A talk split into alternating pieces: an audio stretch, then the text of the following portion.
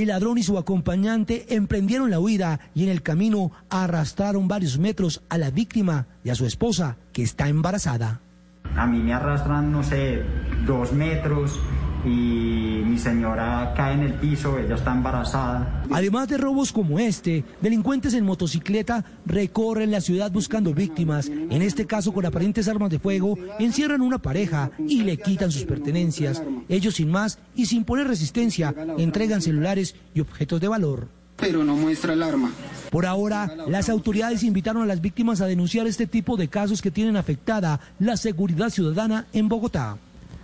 La Fiscalía abrió investigación por el delito de homicidio tras la muerte de Duan Aldana, de 15 años, durante un operativo de desalojo en Soacha, Cundinamarca. Los familiares y testigos aseguran que un agente de la policía fue el que le disparó. Este operativo de desalojo en el que murió Dubán Aldana, de 15 años, en Soacha, Cundinamarca, tras recibir un disparo de arma de fuego, ahora es objeto de investigación por parte de la Fiscalía, que inició las indagaciones por el delito de homicidio. En el Hospital Cardiovascular de este municipio se realizó la inspección técnica a cadáver de un adolescente que fue dejado en este lugar víctima de proyectil de arma de fuego. La Policía Judicial se encuentra adelantando los actos urgentes para establecer las circunstancias de tiempo, modo y lugar como ocurrieron los hechos. Familiares y testigos aseguran que un uniformado le disparó al menor. En un momento hubo un disturbio fuerte, un disturbio fuerte, los de las más policías empezaron a tirar gases lacrimógenos. Inocentemente el niño no tenía nada que ver ahí. El niño muere por una herida de bala. ¿Qué le pasa en el pecho? De acuerdo con la policía del departamento, el procedimiento contó con la presencia de los entes de control del municipio. Debo manifestar que en el procedimiento nunca se tuvo conocimiento de algún lesionado o alguna situación que hubiera pasado durante el tiempo que duró el procedimiento policial. La mamá del adolescente solo pide que se haga justicia. Lo único que pedimos es que se aclare la muerte del niño, que haya justicia por la muerte del niño. Ahora será el ente investigador el encargado de determinar de dónde provino el proyectil que cegó la vida de Dubán Mateo Aldana a sus 15 años de edad. ¿Qué es ser mamá?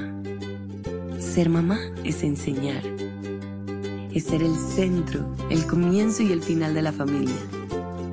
Es hacer cada momento especial. Es unir las generaciones y pasar el legado. Tal como hace mucho tiempo, ella te lo pasó a ti. Super Arepa. La harina para hacer arepas de las super mamás. Trabajamos pensando en usted. Voces y sonidos de Colombia y el mundo en Blue Radio y bluradio.com, porque la verdad es de todos. De la tarde, tres minutos. Aquí están las noticias. Mucha atención que siete disidentes de las FARC se fugaron hace pocos minutos de un batallón del ejército en Medellín. Carlos Carmona.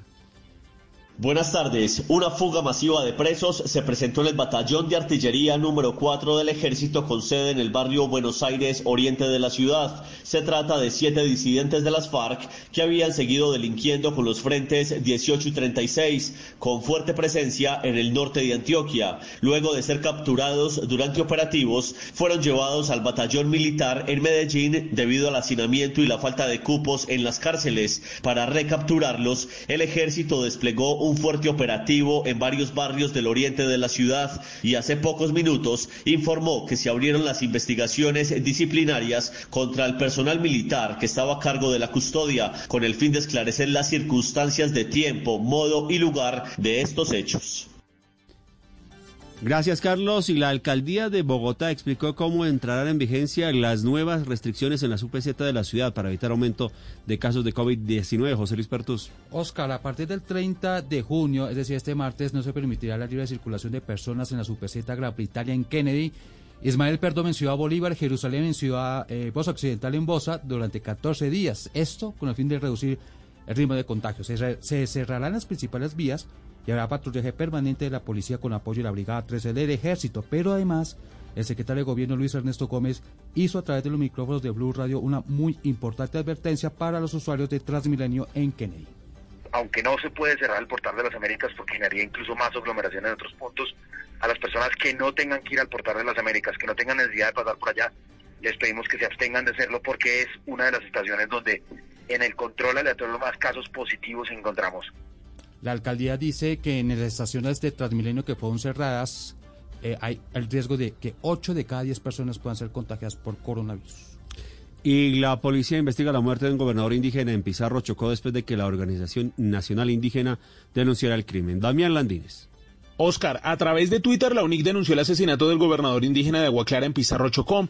El hombre había desaparecido hace dos días y según la Organización Nacional Indígena, su cuerpo sin vida fue encontrado el día de hoy y lo más grave, con evidentes signos de tortura. Frente a esta denuncia, nos comunicamos con la policía en Chocó y aunque advirtieron que todavía no se van a pronunciar frente a lo sucedido, ya se comunicaron con las autoridades en el Bajo Baudó para comenzar a investigar este crimen e identificar a los responsables de asesinar al joven líder indígena. Pero con este crimen, en las últimas 24 horas se suma el de Giovanni Vanegas. Según el movimiento campesino de Guaviare Sur del Meta, Azcatragúa, un líder social que perdió la vida por culpa del ejército debido a su posición contra la erradicación de cultivos ilícitos. La Fuerza de Tarea Omega negó esta versión y confirmó que ya están investigando.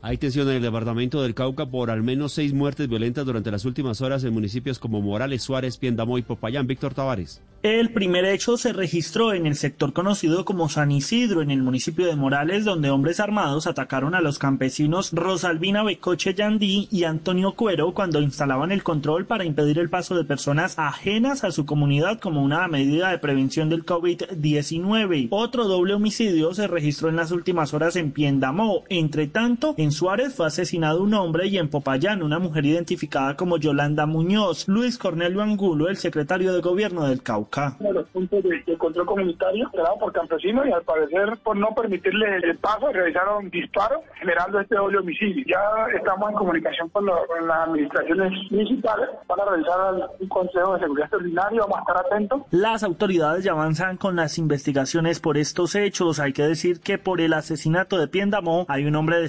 57 años que fue capturado por la policía. Vamos con los deportes. James Rodríguez nuevamente suplente con el Real Madrid. Sin embargo, hay buenas noticias en Italia. Los colombianos anotando en la liga de ese país. Sebastián Vargas.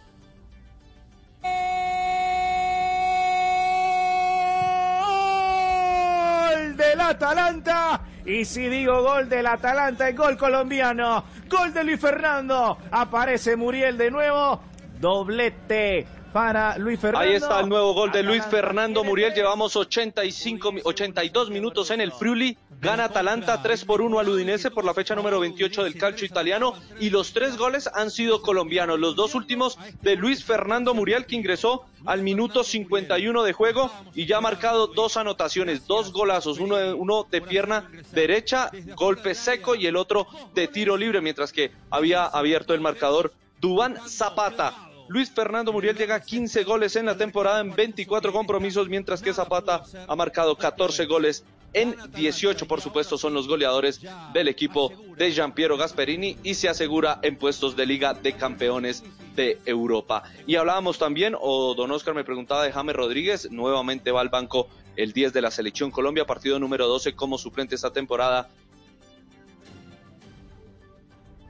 Sí, señor. Suplente, lamentablemente, Sebastián James Rodríguez en el Real Madrid. Esperemos que le den oportunidad en algún momento allí en la Liga Española. Ampliación de esta y otras noticias en blurradio.com. Continúen con Mesa Blue.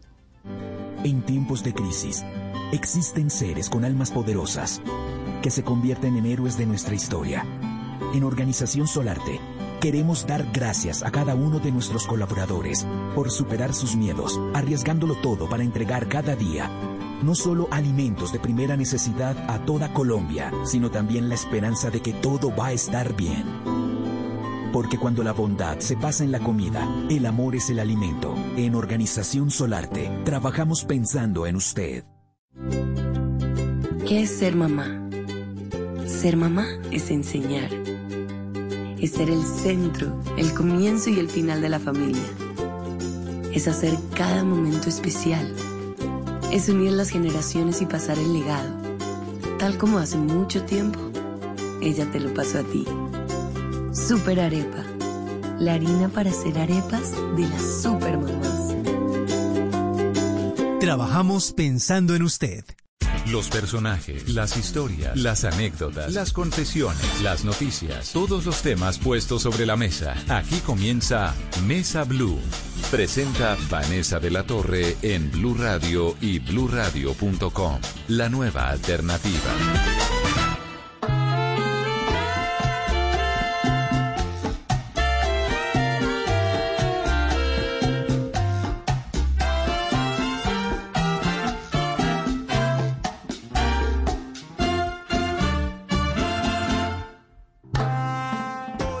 Bienvenidos a Mesa Blue. Vamos a conversar con Juancho Valencia, él es el director de Puerto Candelaria.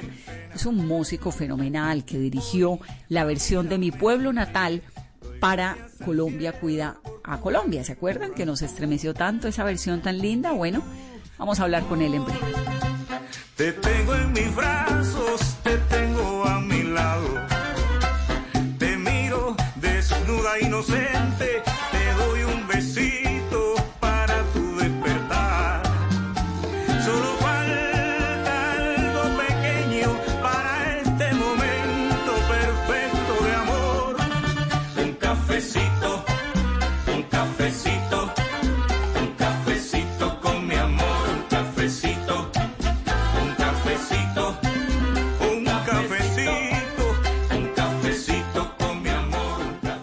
pianista, compositor, productor, un músico talentosísimo y director de la agrupación Puerto Candelaria. Juancho, bienvenido a Mesa Blue. Carolina, gracias por la invitación y un saludo a todas las personas que nos están escuchando aquí en Mesa Blue. Juancho, ¿y cómo le ha ido con estos ya casi tres meses de confinamiento y de estar en casa?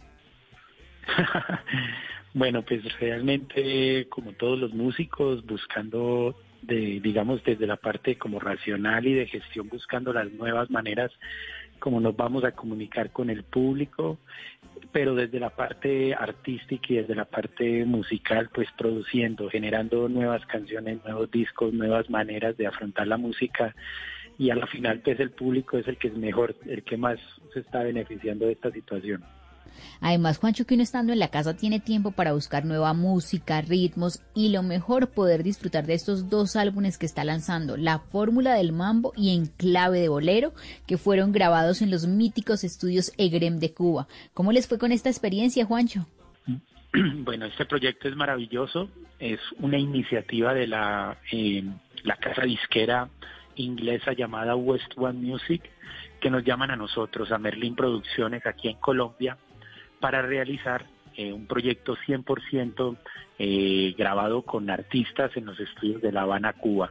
Es un proyecto de tres países que digamos que su objetivo era realizar dos producciones discográficas, unas como uno con el como columna vertebral el mambo y el otro como columna vertebral el bolero. Son dos proyectos maravillosos que pues ya ya estamos viendo el resultado tan positivo que como, como la gente lo está recibiendo. Además que es un privilegio poder grabar en esos estudios que son emblemáticos para la música latinoamericana, ¿no? Pues imagínate, Caro, la responsabilidad con la que uno tiene que asumir la dirección de, de este proyecto. Digamos que ya había marcado, eh, habían unos precedentes importantes que, por ejemplo, yo como productor y como director eh, del, del proyecto de Maiteon Tele que habíamos grabado previo en este estudio con también artistas como eh, la Orquesta Aragón, Gilberto Santa Rosa, con muchas eh, personalidades de la música latina y este disco había ganado un cobadisco a mejor disco de álbum de música cubana hecho por extranjeros. Entonces digamos que ya habíamos marcado un precedente y ya llegar a un proyecto tan ambicioso pues afortunadamente ya teníamos de alguna manera la aceptación y el reconocimiento de estos artistas y estas estrellas de la música cubana que participaron. Estos dos discos, Juancho, vienen con la marca y el sello de la ciencia de Juancho Valencia. ¿Cuál es esa ciencia y esa magia que le pone siempre a sus canciones, a sus creaciones y a su música, Juancho? Bueno, la ciencia de Juancho Valencia es, es un laboratorio, como lo decimos, eh, donde podemos expresar desde Merlín Producciones, en nuestra casa disquera, todos los matices de 20 años de, experiencia musical que tenemos en ritmos como la salsa, la música afroantillana, la música latina, tropical, como la queramos llamar, y digamos que encontramos como e, ese nombre de la ciencia de Valencia para empezar a entregarle al público diferentes proyectos de diferentes matices. Y bueno, pues la ópera prima está en un nivel bien alto que es la entrega de estas dos producciones discográficas, La Fórmula del Mambo y En Clave de Bolero. En la Fórmula del Mambo, ¿qué podemos encontrar? Hay canciones, por ejemplo, como Mambo Caliente.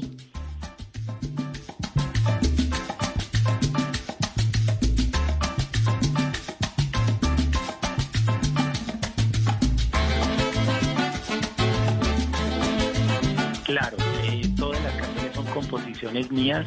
Eh, que pues imagínate, eh, imagínate esa situación de tú llegar como colombiano, llegar a la isla, a la isla de la música con, con partituras y composiciones de, ritmos que son de la isla, que nacen en la isla. Se necesita un gran conocimiento eh, y humildad para poder entregar con los, a, los músicos este, esta música.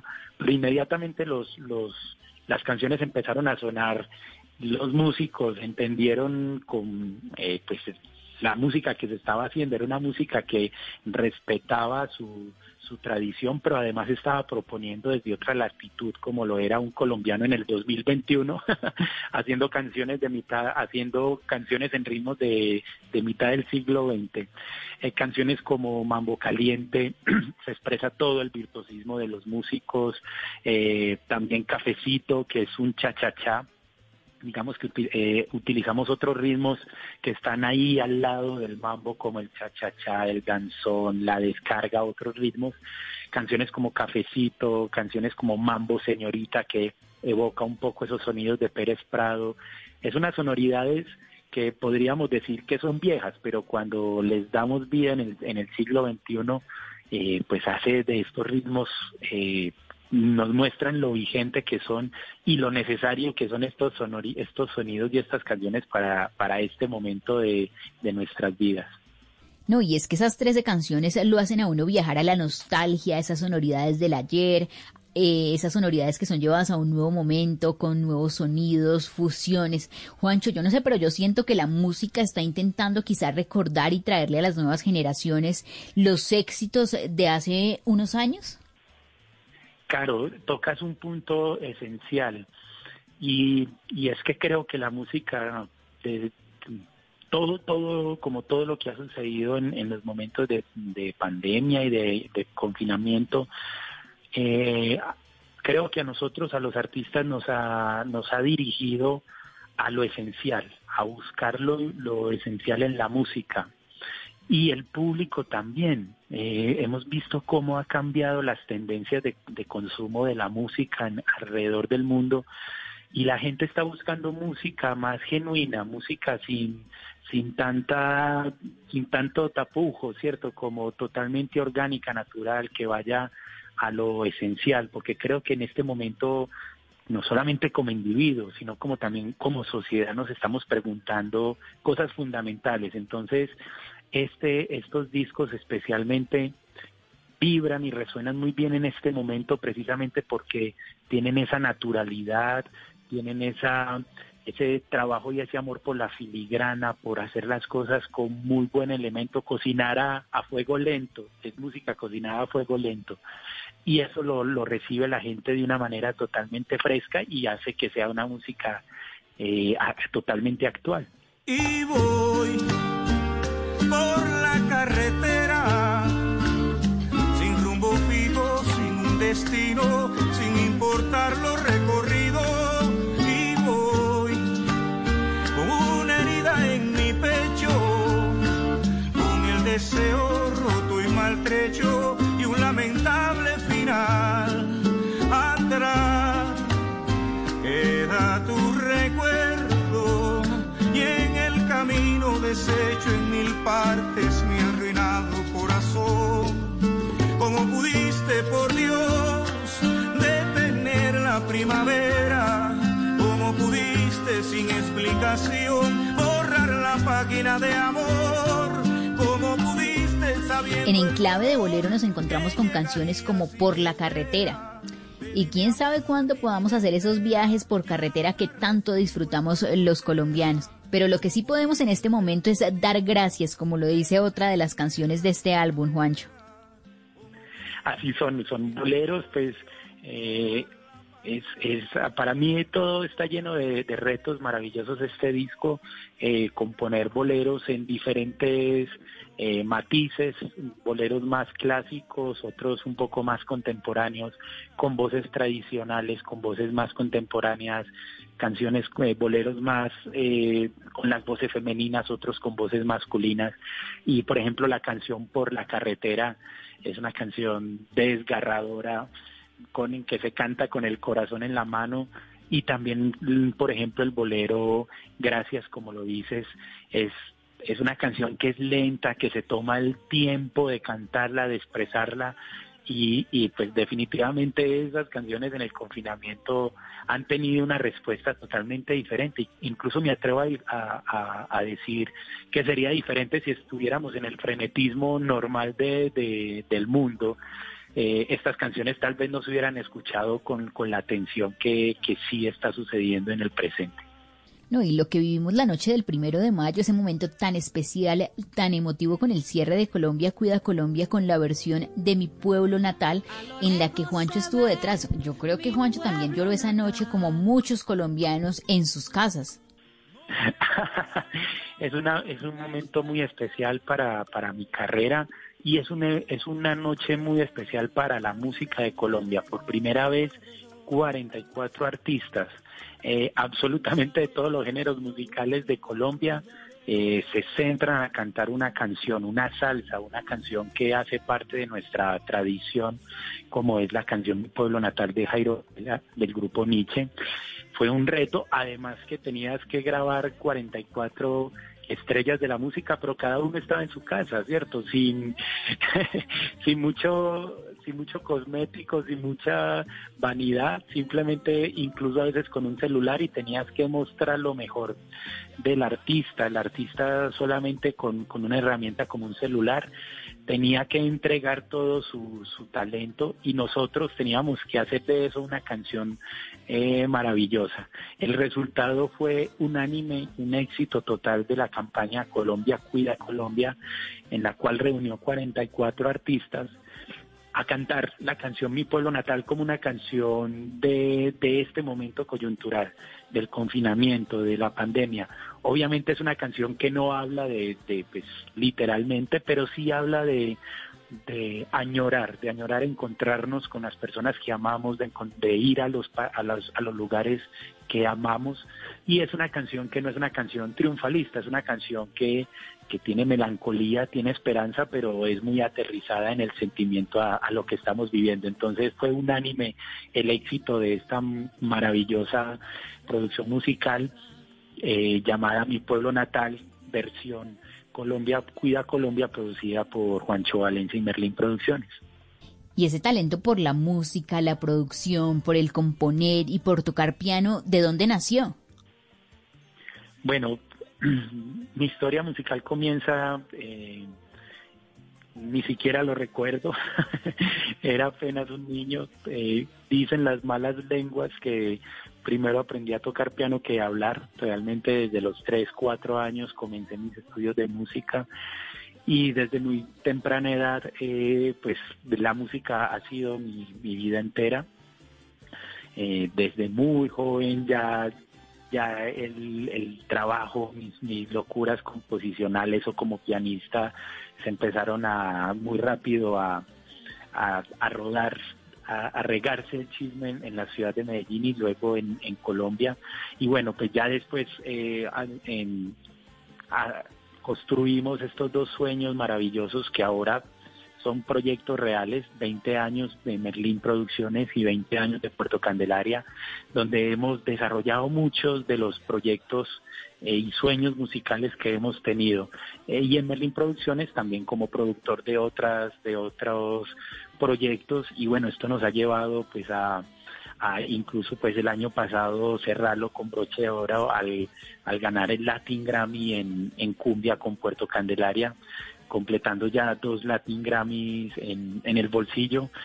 Eh, incluso en dos ritmos a veces parecieran como antagónicos, que es la música clásica y, y la cumbia, dos Latin Grammy pues muy muy apetecidos y que me, me honra llevarlos eh, en el bolsillo, haberlos ganado.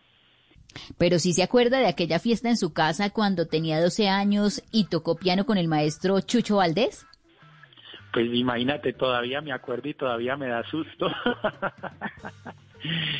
Eh, eso fue después del, de la primer concierto del grupo Iraquere, eh, más o menos en el 92-93, que llegan a la ciudad de Medellín, primer concierto en Colombia.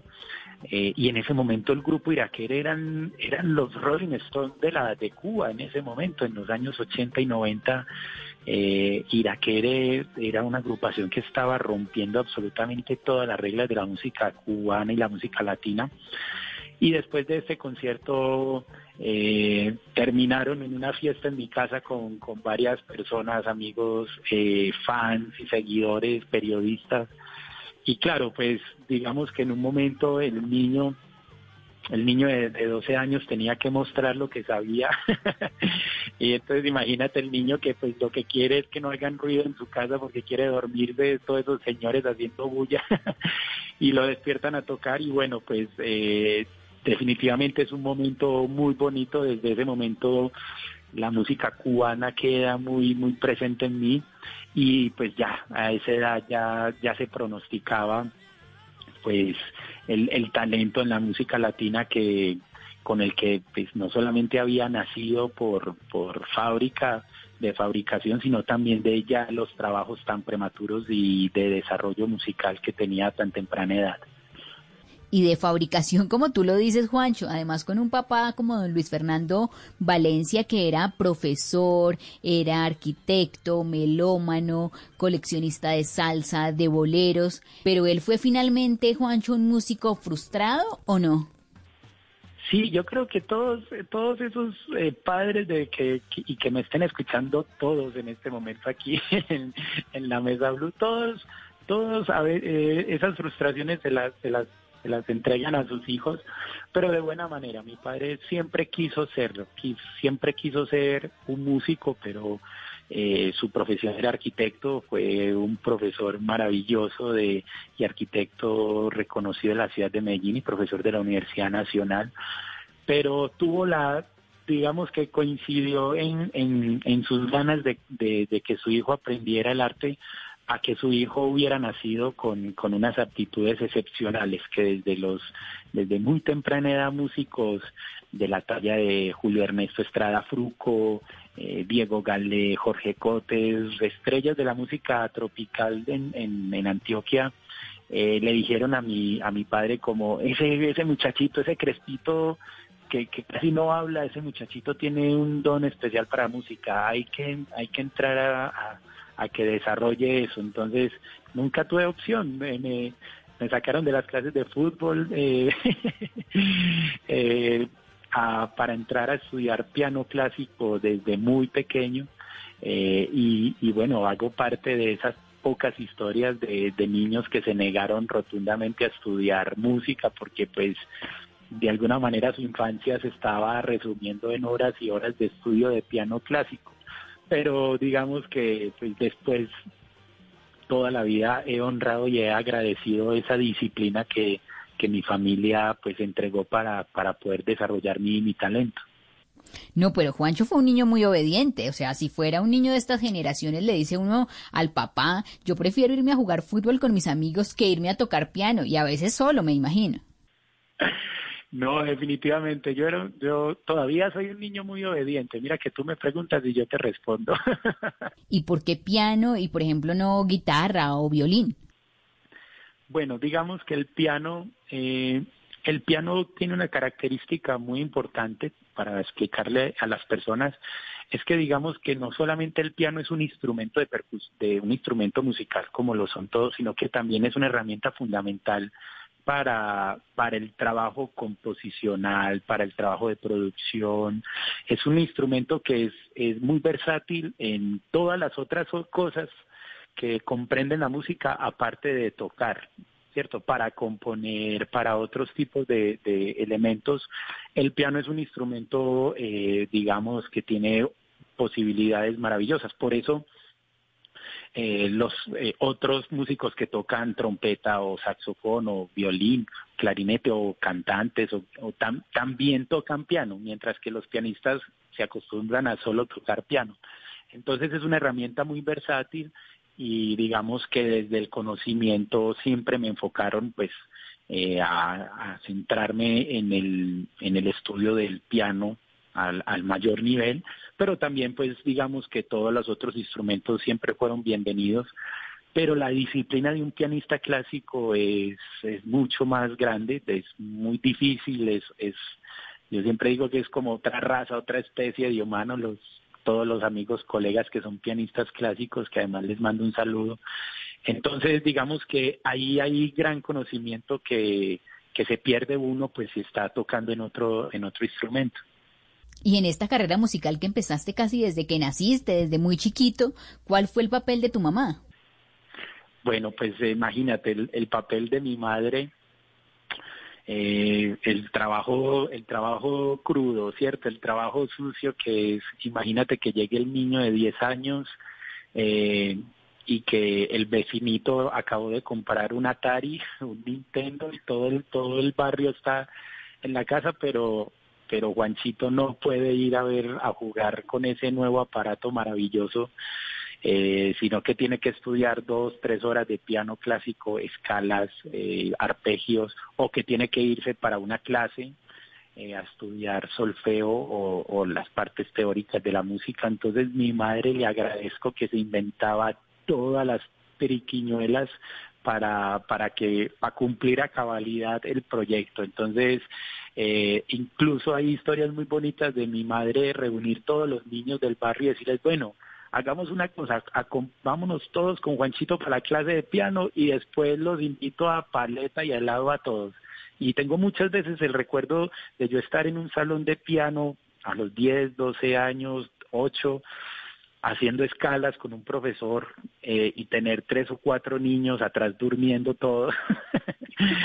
eh, entonces, obviamente, eh, es muy bonito cómo eso se, se volvió casi un, si no, no puedo exagerar, casi un, un, proyecto de la cuadra, un proyecto familiar, un proyecto barrial, los niños, todos los alumnos, todos los, todas las personas siempre apoyando ese niño que, que era un poquito extraño, porque hay que decirlo, era un niño diferente a todos los otros niños, muy callado, eh, muy cusumbo solo, muy ensimismado, pero que cuando se sentaba en el piano definitivamente era otra persona. Gracias amor por guardarme en tus brazos. Gracias amor por querer mi torpe Gracias amor por curar con tu magia mi tristeza profunda. Hoy te doy gracias amor Gracias amor por calmar mi locura. Gracias amor por llenar mis días de inspiración. Gracias amor por tomarme la mano y recorrer sin temores la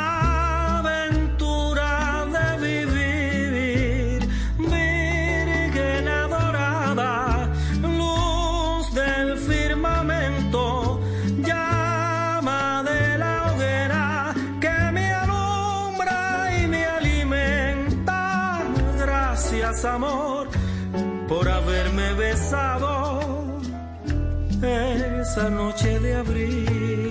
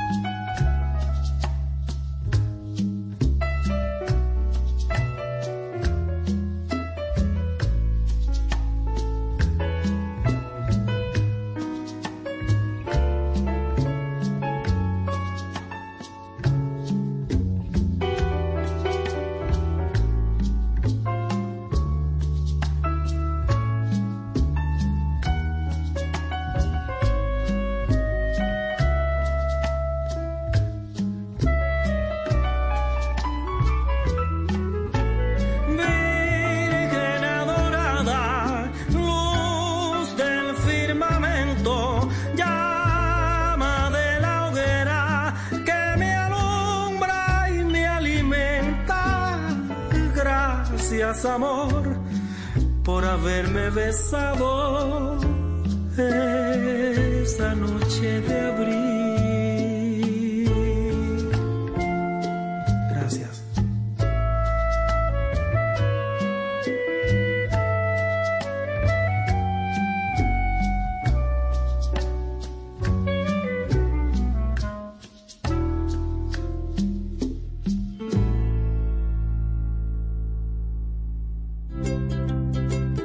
Ser mamá?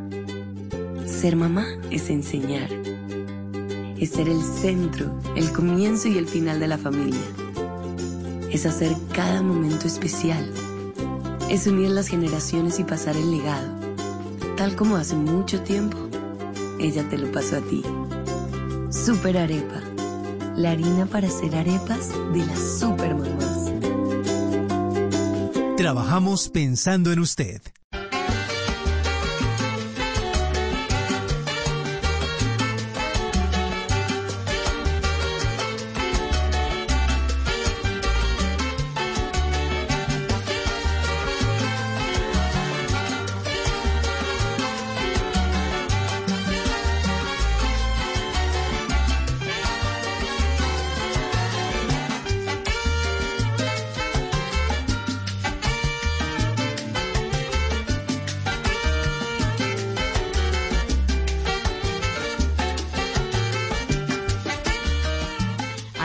Era hijo único, un niño consentido, pianista. Eh, ¿Cómo fue esa experiencia de ser hijo único? Bueno, eh, creo que ser hijo único tiene unas, unas ventajas y otras desventajas, pero para mí más importante que ser hijo único, creo que lo que sí puedo agradecer es haber sido hijo de un profesor. Eh, los maestros, pues mi padre eh, durante 35 años fue profesor universitario y creo que se, se volvió muy ágil en, en- poder comunicar el amor de- del oficio, el amor de la disciplina. Nunca para mí la disciplina, esa palabra siempre para mí es, eh, y todavía lo es, es una palabra que está casi ligada a libertad, ligada a felicidad, a plenitud, porque me enseñó el amor de la disciplina. Eh, entonces, eh, no, no creo que, lo que puedo encontrar como diferencia es, es ese, es ese, digamos, esa, esa disciplina, eh, ese amor por el oficio, por el obrar, por la, por el método, y otra cosa, pues es siempre como la música. La música, eh, mis padres siempre fueron muy abiertos a que yo, incluso desde muy pequeño, pudiera aprender de todo tipo de música. Así mi padre y mi madre fueran salseros, recalcitrantes, bailadores de porros y cumbias, eh, pues, eh, de- totalmente apasionados eh, si había un grupo de, si había un concierto de rap o de rock o de otro tipo de música, pues vamos a llevar a, Juancho para que aprenda. Entonces, para mí, incluso ahora en la adultez, ahora eh, un, un proyecto que realizamos desde Merlin Producciones que se llama el Primavera Fest, es nuestro festival, que este año estaremos haciendo la octava edición. Para nosotros es muy importante que sea un espacio donde los niños puedan escuchar otros tipos de música. Entonces, que, que, que sean los que normalmente no, no están acostumbrados a escuchar. Entonces, es un espacio que es un festival familiar y hacemos una programación infantil muy importante para que los niños puedan escuchar otros ritmos, otros tipos de música, porque para mí en mi, en mi formación fue fundamental desde niño poder escuchar otros tipos de música diferente a la que estaba de moda en el momento. No, pero qué fortuna que desde muy chiquito los papás lo llevaran a uno a esas fiestas y parrandas en las que empezó a educar el oído con esa maravilla de música que se escuchaba en esa época, ¿no? Sí, de- definitivamente la fortuna. Me conocí todos los bares. Cuando era chiquito me, me metían a dormir al lado del refrigerador. O Eh, fui a todos los festivales. Tengo fotos maravillosas eh, de o recuerdos de músicos que, que se acuerdan de mí chiquito en las fiestas, en las ferias de Cali, en los carnavales de Barranquilla. eh, siempre, siempre estuve ahí, nunca, nunca la vida de adultos fue diferente y, siempre la música estuvo muy presente. Entonces mira que eso lo agradezco totalmente y eso digamos que hace una explosión en mi, en mi cabeza cuando entro a estudiar eh, pues en la universidad ya lo que es la música clásica, el jazz, entrar a estudiar la música académica, teórica a un grado muy, muy avanzado con toda esa mezcla de tablados, ferias, festivales y pues definitivamente pues eh, 40 años después, precisamente por eso tengo un Latin Grammy en cumbia y tengo un Latin Grammy en música clásica. Es la mejor manera de resumir eh, lo que ha sido pues mi, mi vida, no solamente mi carrera artística, sino mi vida personal.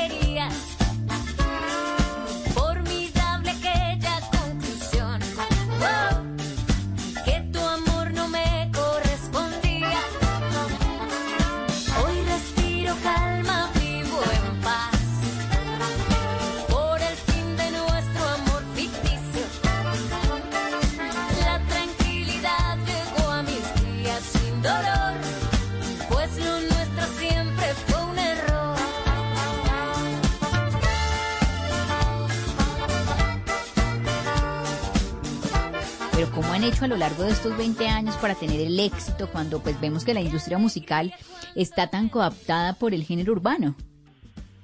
Claro, es una pregunta que todos los días nos, las, nos la hacen.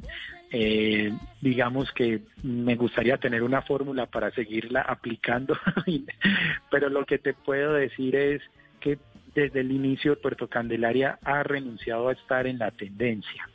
Entonces, por eso eh, de manera jocosa, siempre nosotros lo decimos, la música de Puerto Candelaria nunca pasa de moda, porque nunca está de moda. Entonces, eh, es, es, una, es una apuesta de buscar otras maneras de conectar al público, otra manera de, conectar diferentes lugares en el mundo. Puerto Candelaria es una de las agrupaciones que más ha eh, exportado músicas independientes alrededor del mundo, eh, buscando otros otros locos que, que no quieren escuchar la música de la tendencia, sino que quieren buscar otro tipo de músicas.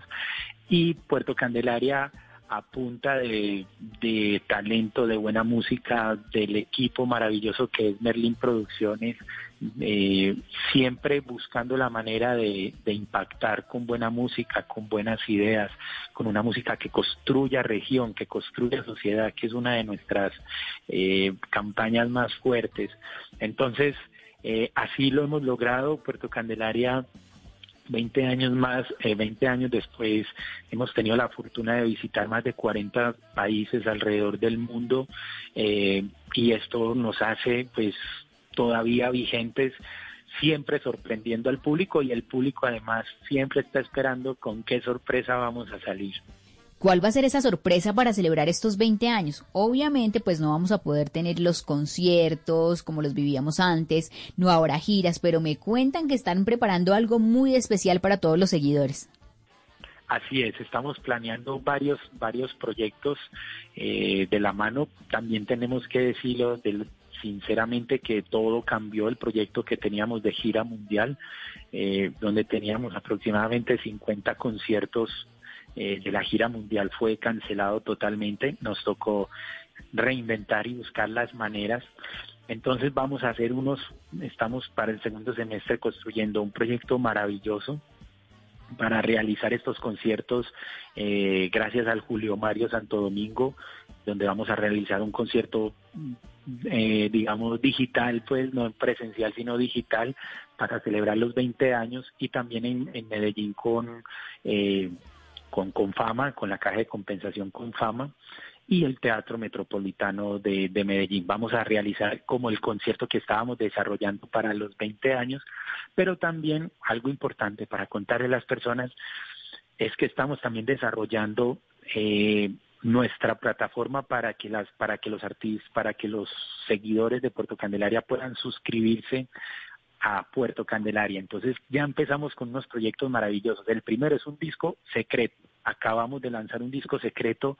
No se va a publicar, no va a sonar en, en internet, sino solamente exclusivamente las personas lo van a poder escuchar eh, las personas que se suscriban a Puerto Candelaria. Entonces invito a todas las personas a que entren a nuestra página y miren lo que todo la toda esta historia maravillosa que estamos construyendo respecto al disco secreto y empiecen a ver porque por ahí vamos a empezar a lanzar una cantidad de proyectos maravillosos de celebración de los 20 años.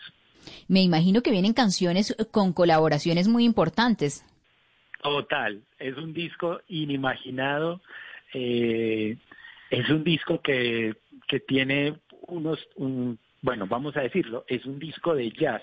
Puerto Candelaria, el primer disco hace 20 años fue un disco de jazz y estamos haciendo como vamos a empezar a hacer como, como, como utilizar elementos que, que utilizamos en algún momento de, de nuestros proyectos y acabamos de hacer un disco maravilloso eh, de jazz, composiciones propias y también otros clásicos del jazz que se los recomiendo a todas las personas. Es un disco exquisito y que además pues eh, no solamente el disco sino todo el proyecto de, de que la gente nos empiece a apoyar, a que eh, nosotros somos los músicos y somos los encargados y los responsables de la música, pero el público es el responsable de que nuestra música exista. Entonces, esta es la invitación que hago a todas las personas para que entren a la página de Puerto Candelaria y empiecen a chismosear ahí lo que está sucediendo. No, bueno, yo ya entré a puertocandelaria.com, ya me suscribí para estar súper pendiente y atenta de todos los detalles de esta celebración y de esta novedad que ustedes tienen y es ese disco secreto. Así es.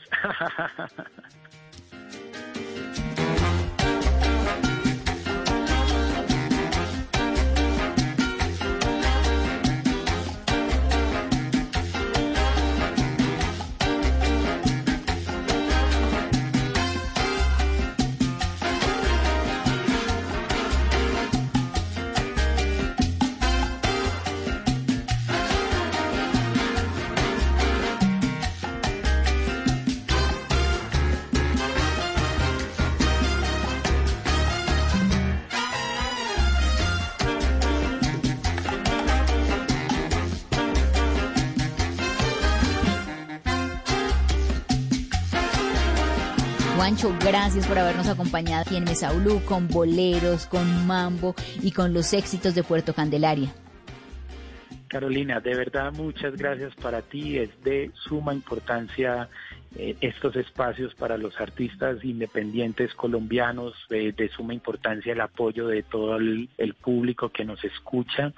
Entonces, bueno, vamos, vamos a repetir las redes, la ciencia de Juancho Valencia para la gente que le gusta la buena música, salsa, la salsa, el bolero, el cha-cha-cha, el danzón, el mambo, la ciencia de Juancho Valencia en Facebook y en Instagram y también la música, estos dos álbumes los pueden escuchar en todas las plataformas, Spotify, YouTube, Deezer, Claro Music, Apple Music y para que entren a la página de Puerto Candelaria y todas las redes sociales también de Puerto Candelaria para que escuchen estas músicas maravillosas que estamos haciendo, para que escuchen la canción Fragilidad, que fue la primera canción que, que publicamos de Puerto Candelaria, creada y publicada en el confinamiento, una canción maravillosa llamada Fragilidad, cantada en italiano, francés y en español eh, por cuatro poderosas mujeres invitadas a Puerto Candelaria y para que en YouTube vean mi pueblo natal cantado por 44 artistas del país, una entrega que se hace gracias a, la, a la institución Colombia Cuida Colombia. ¿Y cuáles son esas canciones que no le pueden faltar en su playlist? Por ejemplo, una de salsa. Una de salsa de salsa dura o así de, una salsa bien, bueno, Una salsa como para este confinamiento, bueno, les, les recomiendo a todas las personas una canción que se llama La Cuesta de la Fama, de el, el cantante Meñique, es un clásico de la salsa eh, puertorriqueña. En, con el grupo de Willy Rosario, La Cuesta de la Fama, se las recomiendo totalmente. Y les recomiendo otra, otra canción ya de, digamos, de salsa más contemporánea, de pues definitivamente de Maiteón Tele, una composición eh, de la cual eh, pues me siento muy orgulloso del último, del último disco de Maiteón Tele que realizamos, que se llama Casi Muero, una composición eh, realizada con la gran institución cubana, la Orquesta Aragón.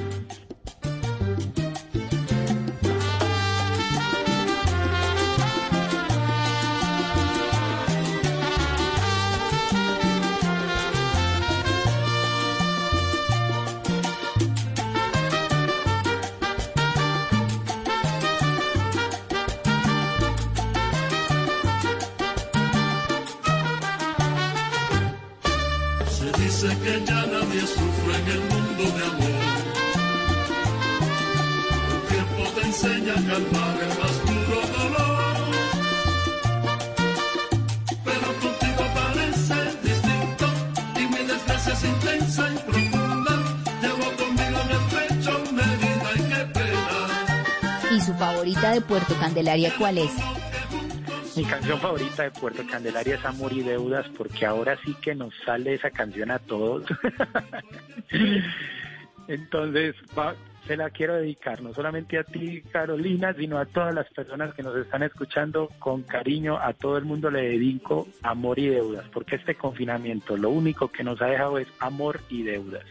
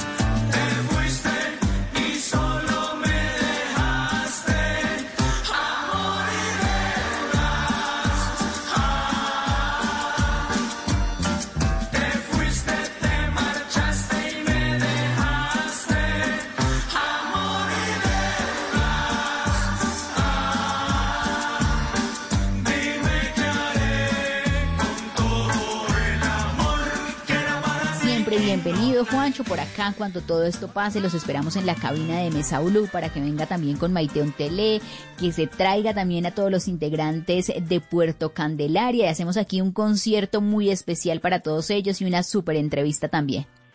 Carolina, muchas gracias a ti y allá estaré definitivamente llevándote a ti y a todas las personas que nos escuchan más música, más buena música, más música que construye Colombia. Y con esta música que nos llena el corazón, nos llega hasta lo profundo del alma, nos despierta esa esperanza que a veces, quizá por estas cifras y por todo lo que está pasando, la perdemos por momentos, pero no podemos dejar perder la fe en que vamos a salir todos juntos de este momento tan complicado y que solamente unidos y más fuertes lo vamos a lograr. Juancho, gracias. Chao, chao.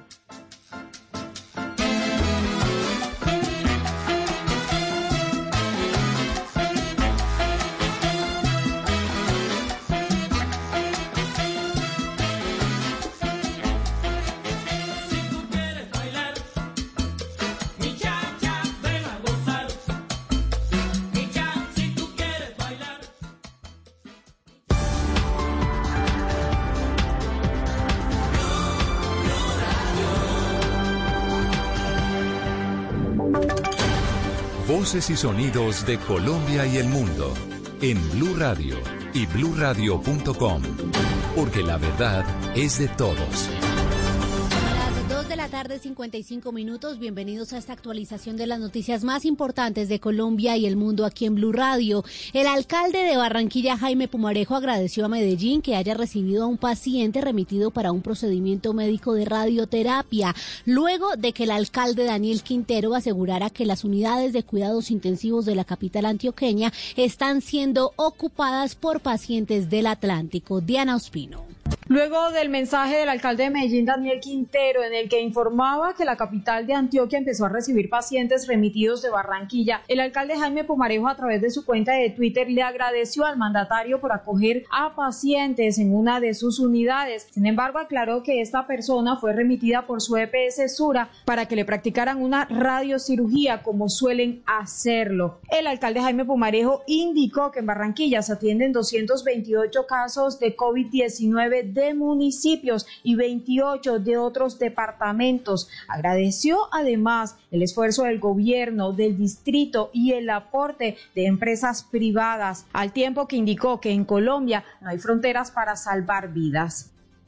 Diana, gracias. 256. Hay nuevo balance de movilidad de estos dos, dos, días de puente festivo y continúan los comparendos a indisciplinados que incluso intentaron llegar en buses a la costa para salir unos días de viaje. Rubén Ocampo. Sí, Camila, a pesar de que la movilidad durante el puente festivo ha tenido una reducción del 61% a comparación del mismo puente del año pasado, aumentan los comparendos en las vías del país. La indisciplina es tal que 12 buses en las últimas horas han sido inmovilizados por las autoridades por intentar trasladar pasajeros hasta la costa colombiana. El general Carlos Rodríguez es director de la Policía de Tránsito del país.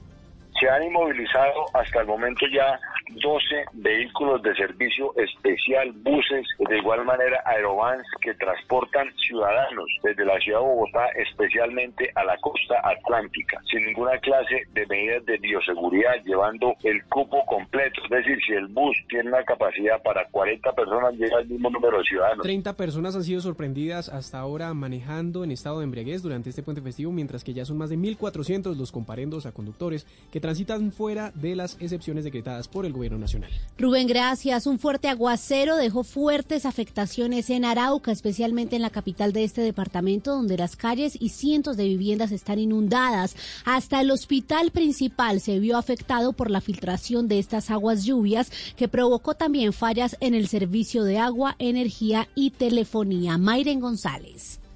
Hola, pues un aguacero que se prolongó durante toda esta mañana causó estragos en el municipio de Arauca. Hay inundación, estancamiento de aguas en por lo menos el 50% del área rural de este municipio, al igual que varias viviendas se vieron inundadas con el alto nivel de las aguas. Inclusive el hospital principal, el San Vicente, se vio afectado por la filtración de la lluvia que obligó a que algunos pacientes fueran movidos de sus habitaciones. A este reporte se suma también que el servicio de agua potable se vio interrumpido repentinamente y también el servicio de energía eléctrica a causa de la fuerte lluvia se vio suspendido en algunos municipios del departamento. Las autoridades aún no reportan graves daños que se hayan originado por este fuerte aguacero.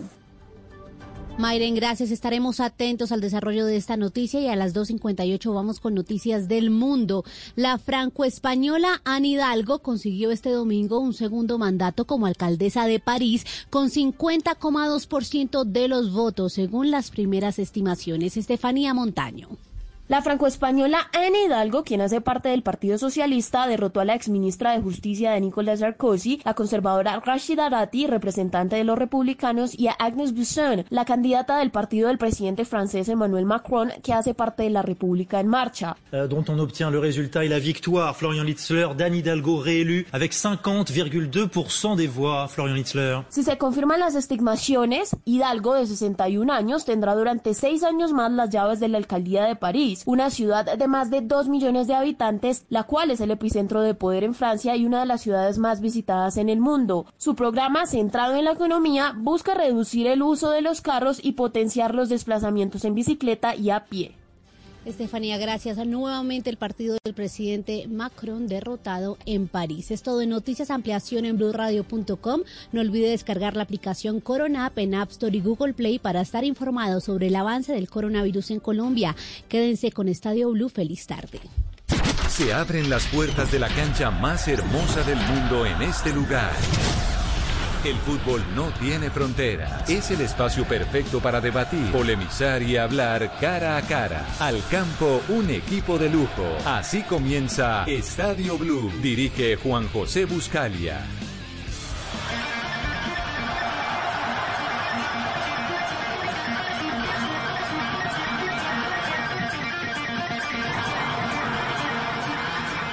Bienvenidos a Estadio Blue, nos vamos directamente al partido entre Español y Real Madrid, relata Tito Puchetti, James al banco, Bernardo Espinosa titular en el conjunto local, en el conjunto catalán, Tito, el último recibe al primero, habrá lugar para el milagro, Real Madrid quiere empezar a asegurar la liga, Tito.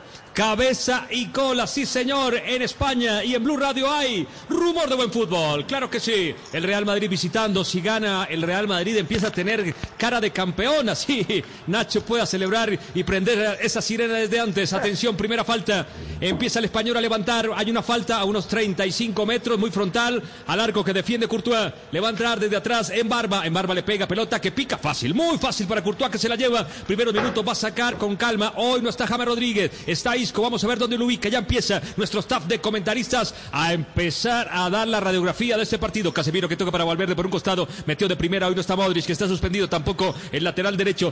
Por eso está Marcelo. Bueno, aunque Marcelo tiene cara de titular. Desde el fondo aparece López. López que pasó por el Madrid. La toca por abajo. El balón para Bernardo. Va saliendo el colombiano. El caleño que va metiendo en pelota entre líneas. Recupera bien Casemiro. Vuelve y le cae a Bernardo. Hay buena presión. Venía Kroos, venía Benzema. Retrocede para el arquero López. Arrancamos con los comentarios de este partido de la Liga de España que se escucha en Blue Radio. Repasamos rápidamente la alineación del español de Barcelona con Octavio Sasso. Bueno, ya volveremos con Octavio. Eh, formación de Real Madrid, por supuesto, en un rato. El primer comentario con Luis Fernando Restrepo. Bueno, vamos a ver, como decía Tito, cuál va a ser la función de Isco y si realmente lo que sucedió con James Rodríguez en el último partido fue táctico o al fin fue una apuesta por de Zidane para poderse descartar del colombiano.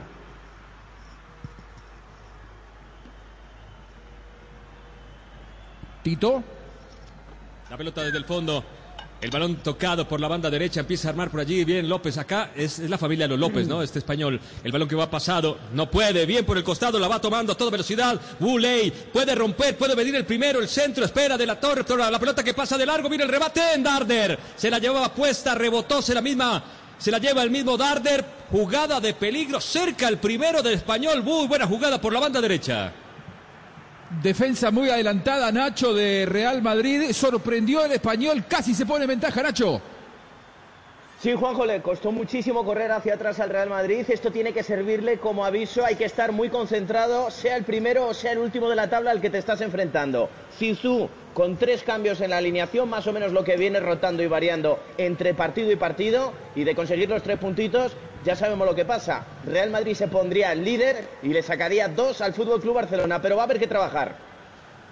Va saliendo buena presión, le aplica el español la pelota para Marcelo por la banda izquierda. Va saliendo el lateral brasileño que pisa la pelota, va a mover desde atrás. Ya hay un partido reciente en 2018 que ganó 1 por 0. Aquí el español no le quiero meter fichas al señor Nacho. La pelota desde el fondo va al cabezazo de Cabrera. Balón en la mitad, no tiene dueño. Varios rebotes caen en la mitad. La toma López. López que mete de primera. Qué lindo pase por un costado. Ataca Darder. Se mueve en barba por un costado. Lleva la pelota. Le puede tocar sobre el costado para eh, su compañero, pero no alcanzó el rebote, va cayendo en la mitad, viene Mar Roca, abre sobre el costado para Didas, Didas pone a jugar por el costado en Barba, en Barba que está a perfil cambiado, puede intentar, el zurdazo queda corto, retrocede, muy bien Casemiro, recuperó la pelota para Isco que baja hasta la banda derecha, haciendo todo el carril, tocó Isco, se demoró una eternidad, le saca la pelota al costado, hay banda a favor del conjunto del Real Madrid. Ahora sí, Octavio Sasso y la formación del español de Barcelona. Vamos, Octa, vamos. El español forma de la siguiente manera, Diego López en el arco, Víctor Gómez, el colombiano Bernardo Espinosa, Leandro Cabrera, Didac Vila en la mitad de la cancha, en Barba, Roca, López y Sergi Darder, y adelante Raúl de Tomás y el chino Li Wu. Y así va Real Madrid. El Real Madrid tiene a Courtois en el arco, Dani Carvajal, Varán, Sergio Ramos y Marcelo, Valverde, Casemiro, Tony Cross, Isco, Benzema y Eden Hazard, los 11 del equipo blanco.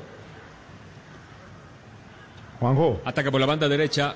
Luis Fernando. Restrepo ya se va a juntar. La pelota atrás para Valverde. Valverde la tiene. Casemiro dice: Quiero escuchar a Restrepo.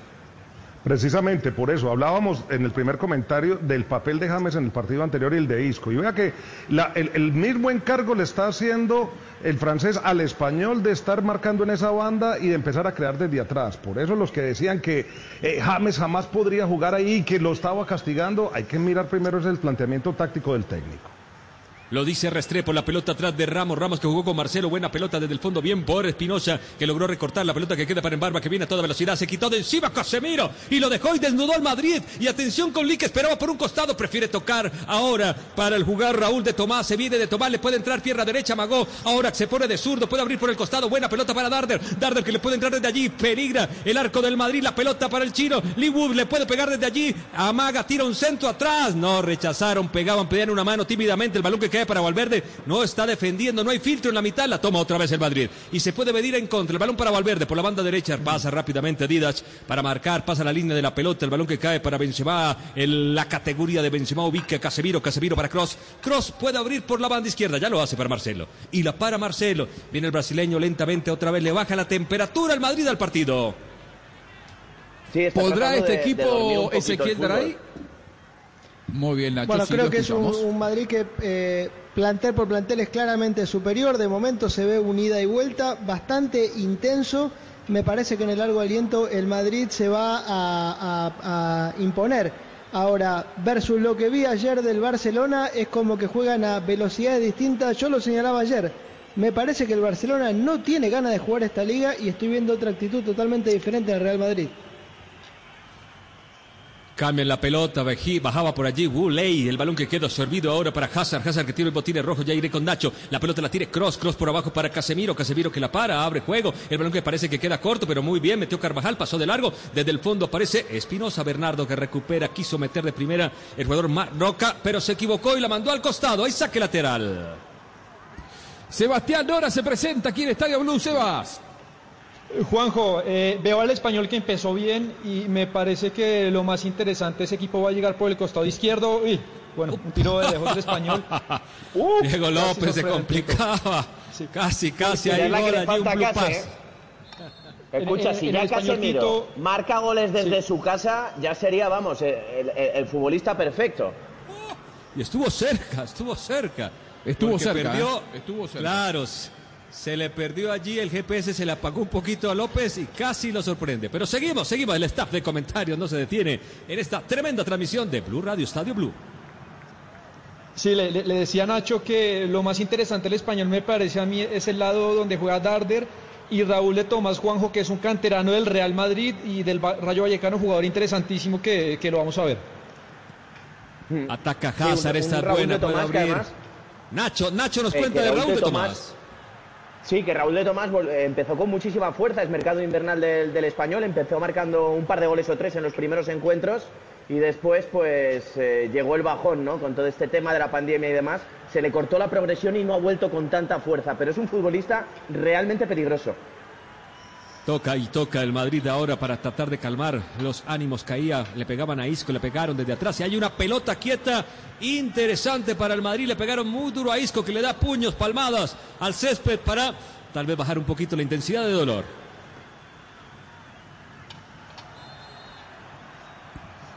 Va a entrar. Nueve minutos, pelota quieta. Le va a pegar, señoras y señores. El Real Madrid. Mm, me gusta Cross. ¿Quién le apuesta que puede venir el primero? ¿Será? Hay nervios. Cross tiene cara de entrarle. Vamos a ver. Todavía no ha llegado, tranquilos. Va Cross. Parece de centro.